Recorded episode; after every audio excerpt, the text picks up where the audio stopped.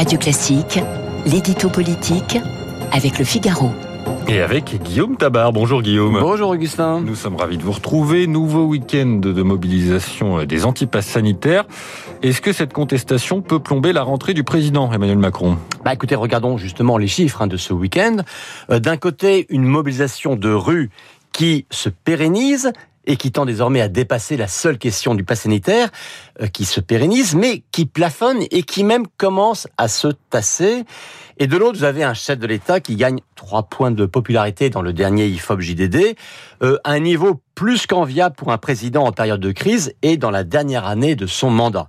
Alors, ces variations sont minimes hein, dans un sens comme dans l'autre, mais elles soulignent finalement le choc de deux logiques. La logique de la rue, visible, spectaculaire, mais minoritaire et une logique d'opinion moins visible et moins spectaculaire mais majoritaire. Vous savez autrefois il y avait une expression qu'on employait beaucoup, on parlait de la majorité silencieuse euh, pour opposer une France légitimiste à une France de la contestation. Alors, faut bien sûr voir comment tout cela va évoluer mais il n'est pas impossible que sur la stratégie vaccinale, hein, dont le pass sanitaire est le corollaire, euh, même s'il a été maladroitement expliqué, Emmanuel Macron soit en train de gagner la bataille de l'opinion euh, quand les antipasses, eux, ne parviennent pas à gagner celle de la rue. Et est-ce que le, le, président peut, en conséquence, tirer un bénéfice politique de cette contestation? Ben Oui, pourtant c'est lui et sa politique qui sont dans l'œil du cyclone. Mais Emmanuel Macron était identifié à cette stratégie de la vaccination à tout prix, euh, fût-ce par le biais de la contrainte du pass sanitaire. Donc pour ceux qui soutiennent cette ligne, eh bien le chef de l'État l'incarne pleinement, alors que symétriquement aucune figure de l'opposition ne peut s'identifier pleinement à cette nébuleuse euh, qui va de ceux qui sont simplement anti-pass à ceux qui sont carrément anti-vax, euh, pas même Jean-Luc Mélenchon ou Marine Le Pen qui ne veulent pas ou ne peuvent pas approuver tous les slogans entendus dans la rue samedi après samedi.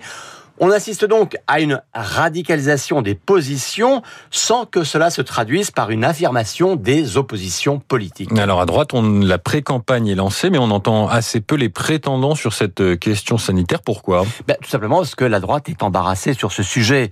Elle critique bien sûr des modalités précises de l'action gouvernementale, mais elle ne s'oppose pas fondamentalement à la stratégie suivie.